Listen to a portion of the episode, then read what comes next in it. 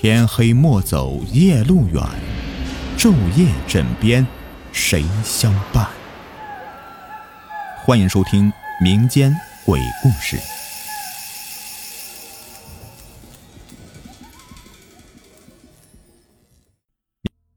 到现在我还不知道这个故事到底算什么故事？难道只是单纯的鬼故事？我希望你们不会有我这样的经历，那感觉怪怪的。以前有人问我怕不怕鬼，我说不怕。他问我为什么，我回答：如果有人说出来一件事情，大家都不相信，都没有见过，那这到底是那个人的想象力丰富，还是根本就没有这样的事呢？如果有，为什么我们见不到？是他与众不同吗？我喜欢见到人们说事实上面不存在的东西。如果能见到，我不胜荣幸。这是我一直以来对鬼神的感受。像人们所说的，心中无鬼，何必怕鬼？或许鬼很可爱呢。可我真正的见到我所谓的鬼时，我希望这种事以后再也不要发生。我上初中一直不是一个很出色的学生，我的成绩在前十名，但我属于小混混那种，努力就上，不努力就下。不知道为什么，我就考上了重点高中了。重点是重点，除了学习，其他的都无关紧要。规定每一个高一新生都需要军训，可看来看去吧，都是我们学校最没劲儿，时间短，温度高，内容少，汗水多。我最中意的还是最后的擒敌拳。军训完以后，我们有四天的假期，我和三个朋友就商定好找个地方玩玩。他们比我还要童心的，强烈要求去游乐园玩。说实话啊，北京游乐园可真是浪费时间的好地方。在假日的时候，几乎每个设施都需要排好长时间的队。要刺激的我们呢，还是要。坐过山车。我坐过山车的时候啊，总会莫名想起《名侦探柯南》里面第一个案子——过山车杀人事件。这也是他们抱怨和我出去的原因。我总会想一些不好的事情。其实，何必在乎呢？又没有人会害自己。我的两个朋友坐在我的后面，我前面是一个穿黄色衣服的男子，他旁边是一个短袖的女子。大概是一对儿吧。两人看起来很亲热，可那个男的就好像是个病秧子，上车后总是咳嗽。有病就不要玩这个呀！我朋友抱怨。那女子拍拍男子，关心的询问着，好像男的只是上车以后才咳嗽的。过隧道前，他咳嗽的更厉害了，我耳边除了尖叫声、呼呼的风声，又多了一个。不停的咳嗽声，在隧道中，我正享受那黑暗里面刺激的感受呢。前面突然“噗”的一声，然后一种黏糊糊的液体溅到我身上、手上、脸上。可恶！我心想，这家伙搞什么鬼？不，不会是吐了吧？过了一会儿，尖叫声中传过来一个不同一般的尖叫声，是我前面那个女的叫的。我心中感到不妙啊！过山车很快出了隧道，我看清了，我眼前不是白亮的，而是血红的。眼前的景象不能再恐怖了。那男子不，他不能再叫人了。他神情狰狞，像是受到什么极度痛苦和惊吓，脑袋和身子只有半个脖子相连。他的手搭在车外面。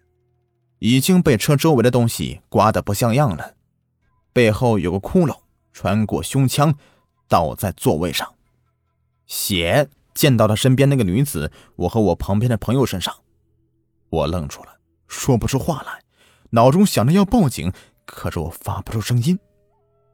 我希望有人报警，可更令我吃惊的是，其他人竟然好像没有看见一样的走出过山车。我朋友齐也是坐着不说话，那女子抱着头，她她她吐出来的，她怎么这样子？真真是的，该死！我想对他说点什么，他尖叫着跑了出去。穿过人群，人们好像还是没有注意，新的一批人又上来了。突然，那尸体从肩部裂开，一个黑色的东西冒出来，我眼前一黑，我睁开眼，就看到眼前站着一个黑衣人，比我略高一点，有个披风，像蝙蝠侠一样，低着头一动不动。我朋友看起来很害怕，总是要呕吐的样子。突然，那人抬起头来，他睁开眼，第一眼看的。竟然是我！用他那不应该说是瞳孔的眼睛看着我，毫无一点感情。我闭上眼睛想看清他，可睁开眼，他已经是消失在人群中。我向过山车看去，上面已经坐满了人，车已经发动了。我的那两个朋友来催我们。我正要说什么，一个人端着饮料撞在我身上。啊，对不起，对不起，我给你擦擦。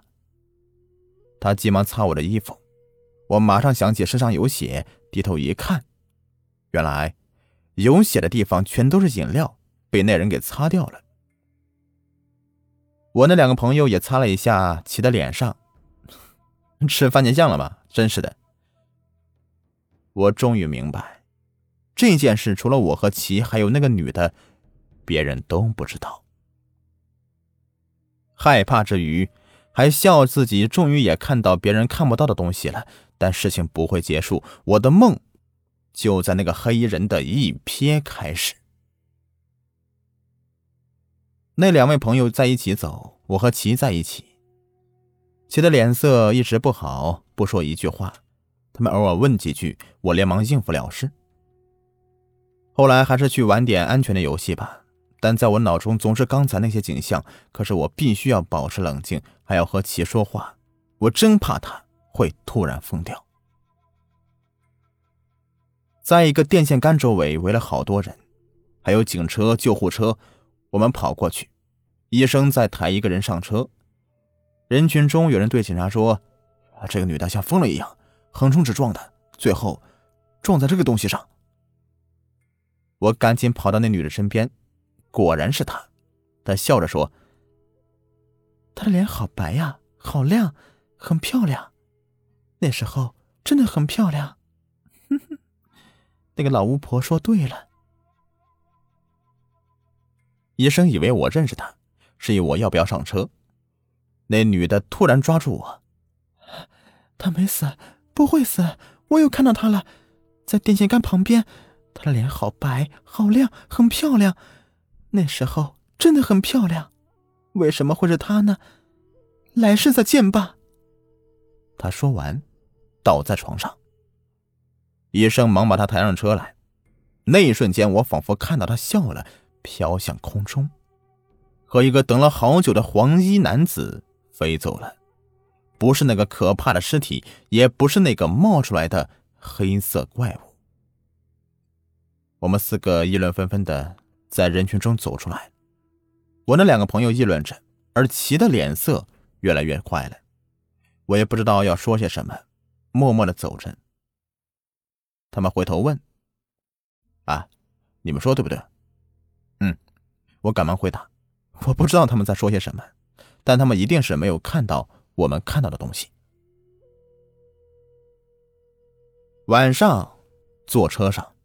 齐的情绪渐渐稳定下来了，可以说话，但只是和我说，说了那些我一直也想问的疑问。那两个朋友一到回家，我和齐一起回家。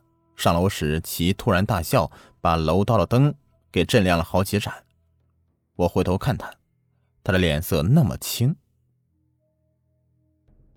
哎呀，什么事都被咱遇到了，还在一天。怎么了？十一，十一级台阶。我也想起来，以前看到，如果说有人在数台阶，数到十一，那么他会代替那第十二级台阶。别开玩笑了，这很正常啊。不，不应该有单数。谁说的啊？这一楼不就是有三级吗？他不说话，走下楼，又数了一遍，坐在最上层。还不如让我死掉，我快崩溃了。我吓了一跳，赶紧安慰他。后来他终于好了。我家在楼上，他要我先上楼，我不肯。过了好久，什么事都没有，他也舒了口气，放松了许多，好像忘了自己刚才要说死了的话了。我便回家了，因为看他也要回家了。第二天，我跑了很多家的店、图书馆，可这方面的知识实在是太少了。中午的时候，我终于在一本老书里面找到。农历的七月十五日，鬼节。传说这时候的阴间大门会打开，但是有种特殊情况：当死者生前动过的天数与大门打开前的秒数相同时，在死前相同秒数的那个地点，如果有个同类外貌特征与当时死者特征相同，那么死者可以提前离开。那个人就是所谓的旁门。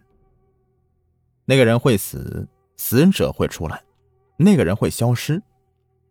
他在人间所有的人间记忆都会被消除。但是，被死者复活时见到血的话，会看到事情的经过。他们会什么什么被什么什么第一人会。我使劲的想看清楚，看到后面内容是被什么东西抹过，看不清楚。我试图找到另外一样同样的书，可是没有了。我问那里工作的一个老头，老头训我说：“这么小心的玩意干啥？”不过你这么说，以前也有人来查过这东西，和我谈起过这件事儿，并拿走了另外一本书。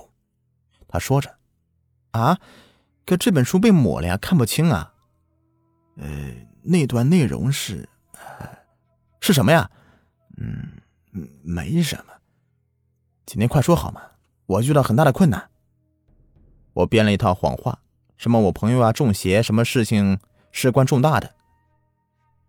他终于说出：“嗯，他们他们会死，不过，呃，不过复活的人一开始只是有小孩的力气，如果及早杀了他，其他人就没事了。”我瘫坐在椅子上，那。那第一人会怎么样？我不记得了，那人没有说起。或许是第一个被杀，或许最后一个被杀，或许只有他不会被杀，谁知道啊？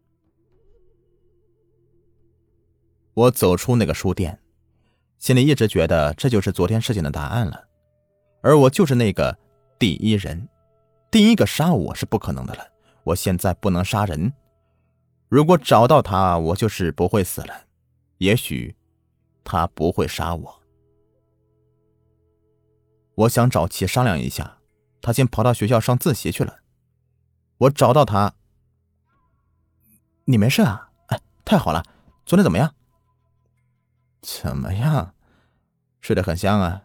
啊，那就好。我想说说那个黑衣人的事。呃，黑衣人，是呀，那是失恋。失恋？不，你怎么了？你说什么呢？我不明白啊。嗯，你不记得游乐园的事了？哦，游乐园呐，那天玩的很高兴，对吧？我愣在那儿，其都忘了，昨天究竟发生什么了？最近有没有什么特别的事啊？特别？没有吧？没有打架。高一放假，高二补课，一切都还好啊。你，你，你没事吧？我确信他一定是发生什么事了。世上只有我们两个知道这个事儿，他没有必要唬我。那他一定是失去那段记忆了。我离开学校，一种从来没有过的空虚、孤独和害怕油然而生。不远处，又有一起小车祸。这是个繁华路段，每隔两三天就会有一场车祸。可我现在就像把他想到我的身上，是我，我快要死了，我在明处，他在暗处。就算是孩子的力量，我还是防不胜防啊。